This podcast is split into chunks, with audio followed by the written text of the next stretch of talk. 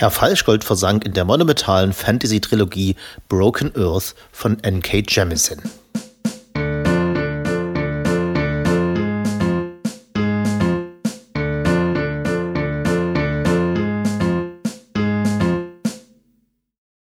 Die Genres Popmusik und Fantasy-Literatur haben einiges gemeinsam. Sie sind in etwa zur selben Zeit entstanden. Okay, was sind schon zehn Jahre zwischen J.R.R. Tolkiens Herr der Ringe und der Beatles Hey Hey Hey.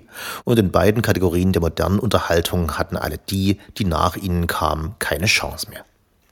Die Beatles führten die im 19. und 20. Jahrhundert bis zur Unkenntlichkeit entstellte Kunstform Musik zurück auf das Wesentliche. Der Mensch möchte tanzen und gingen dabei mit I Wanna Hold Your Hand bis zur Genesis der Musik in der menschlichen Zivilisation, dem Kinderlied, um es mit Gitarre, Bass und Schlagzeug zu spielen. Mehr Reduktion ist nicht möglich. Pech gehabt, Mr. Alban, Dieter Bohlen, Trio und selbst die Toten Hosen können mit Bommerlunder da nicht mehr simpler. J.R.R. Tolkien ging vom Kinderbuch aus den anderen Weg und machte aus der ultimativen Reduktion Gut gegen Böse ein Monumentalwerk. Einer, der auszog, das Fürchten zu lernen im Textumfang der Bibel. Auf die Idee muss man erstmal kommen und somit haben all die J.R.R. Martins und Terry Pratchetts nach ihm keine Chance mehr auf diesen Gedanken. Sie können ihn nur noch adaptieren. Autoren wie Konsumenten des Genres warten also Jahr für Jahr auf das neue Aha-Erlebnis, die so noch nie dagewesene Idee. Und wenn sie sie finden in einem Buch und darüber sprechen wollen, so wie der Rezensent heute, haben sie das Problem, dass sie lobhudeln müssen, ohne zu verraten, worum es geht. Reden wir also um den heißen Brei herum. Die Autorin N.K. Jemisin ist schon mal ein gutes Thema. Ja, eine Autorin, kein dicker alter Mann mit Hut und Bart, bei dem die Fans Angst haben müssen, dass er den letzten Teil des Romanzyklus vor lauter Diet Coke und Cheeseburger nicht mehr fertig bekommt. I look at you, Game of Thrones. Nein, eine schwarze Mitvierzigerin mit Rastas aus Mobile, Alabama und dass sie jetzt in New York lebt, vermindert die Angst ihrer Anhänger. Die hier besprochene Broken Earth Serie könnte die letzte sein aus ganz anderen Gründen dass sich die dem Genre namensgebenden Fantasien, die Träume, Hoffnungen oder wie in diesem Fall Ängste einen nach 40-Jährigen komplett von denen eines 70-Jährigen unterscheiden, liegt auf der Hand. Und so beginnt der erste Band der Broken Earth Trilogie nicht unterhalb einer gigantischen Mauer, auf deren anderen Seite das Böse lauert, sondern mit einem toten Kind. Dem einen wie der anderen dieses Klischee in die Schuhe zu schieben, ist ein bisschen schäbig, aber so ist die Welt der Literaturrezension. Irgendwoher müssen die Klicks ja kommen. Um das gleich wieder gerade zu rücken und Abbitte zu leisten oder sich weiter reinzureiten, weiß natürlich jeder, dass G.R.R. Martin ganz wunderbare Liebesschmanzetten in seine Werke bauen kann. Auf der anderen Seite steht N.K. Jemisin mit einer wissenschaftlich auf durchaus soliden Füßen stehenden Fantasy-Idee, von der ich leider nichts verraten darf. No Spoilers. Sprachlich wird es nun interessant. Aufgrund der Herkunft der Autoren, wenn wir hier schon die ganze Zeit einen weißen Mann mit einer schwarzen Frau vergleichen, logischerweise sehr unterscheidbar mit klaren Punktgewinnen für N.K. Jemisin. Überhaupt gar nichts gegen die faszinierende und mitreißende Sprache in A Song of Ice and Fire. J.R.R. Martin liest sich brillant. N.K. Jemisin jedoch ist erfinderisch, präzise, enormst cool und dabei zu Herzen gehend das beste und innovativste Englisch, was ich seit Hilary Mantels wohl vorgelesen habe. Wo beginnen?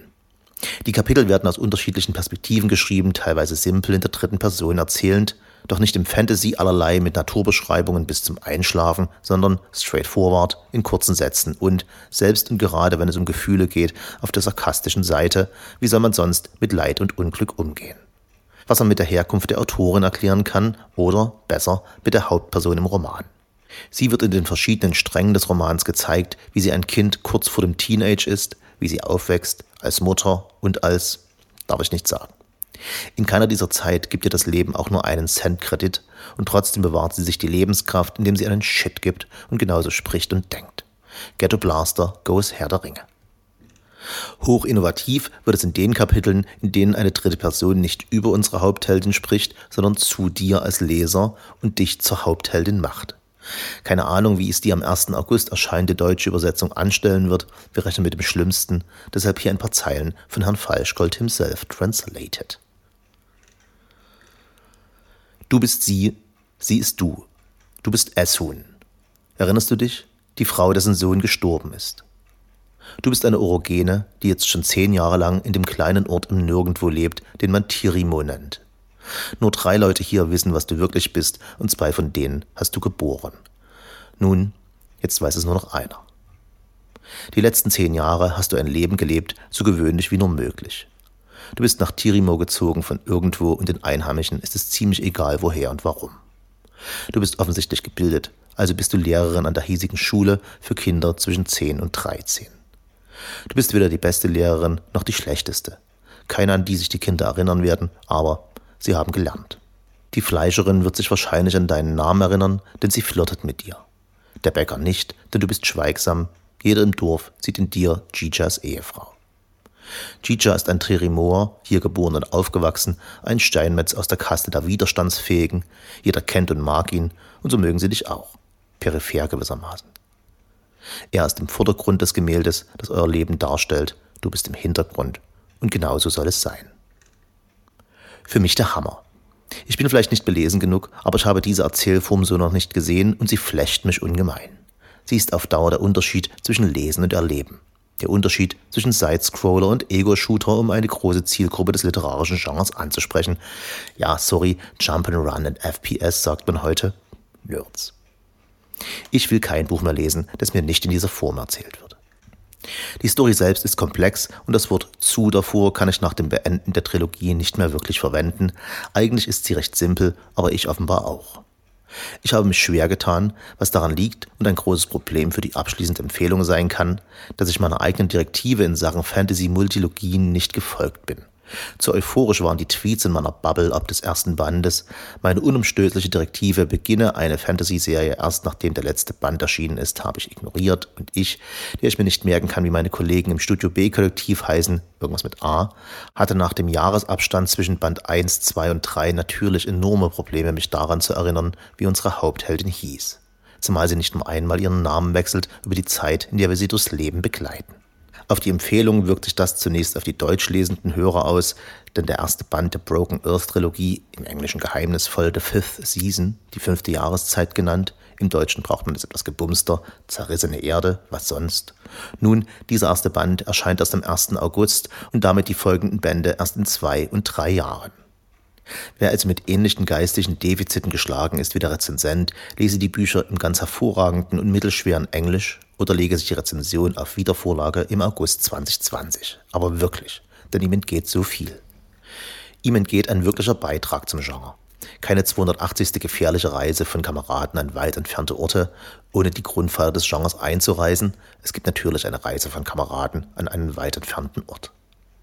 Es wird bestes Worldbuilding betrieben, es ist eine wahrhaft fremde und seltsame Welt, ohne unseren Planeten zu verlassen. Es ist im Grunde ein Sci-Fi-Thriller, der im Mittelalter spielt, in weit entfernter Zukunft. Und da das niemand zusammenbekommt, ist es kein Spoiler. Es greift, logisch bei der Herkunft der Autorin und der Zeit, in der sie aufgewachsen ist, all die Themen auf, mit denen wir in unserer Twitter-Timeline die aktuellen Zeiten zu überstehen suchen. Die Haupthelden sind weiblich, ohne Gender-Stereotyp zu sein und wer immer noch nicht weiß, dass Sexismus nichts mit Sex zu tun hat, wird das hinterher auch nicht wissen, denn geschnackelt wird genug. Aber er oder sie wird sublim indoktriniert worden sein, dass wir alle oberhalb von Pimmel und Pummel ziemlich gleich sind und grundverschieden. Und dass Rassismus und Antisemitismus nicht ausrottbar erscheinen. Der Leser wird N.K. Jemisin fasziniert dabei beobachten, aus einer fördergründig trögen Wissenschaft, der Geologie, sprachlich den Shit zu rocken. Pardon my French wie sie Metall, Gesteins, Erdbegriffe in die Sprache der Zivilisation des Buches überträgt, leicht verändert und doch natürlich wiedererkennbar. Man kann der deutschen Übersetzerin Susanne Gerold nur Erfolg wünschen, auf dass sie das rüberbringt. Ich möchte so viel spoilern und habe es bis jetzt doch fast geschafft, es nicht zu tun, dass ich mir Beispiele verkneife und die Rezension beende mit einer Kaufempfehlung, wie ich sie nicht klarer formulieren kann.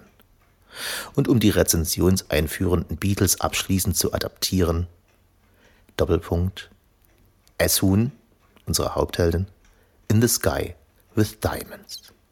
Ja, jetzt rätsel ihr.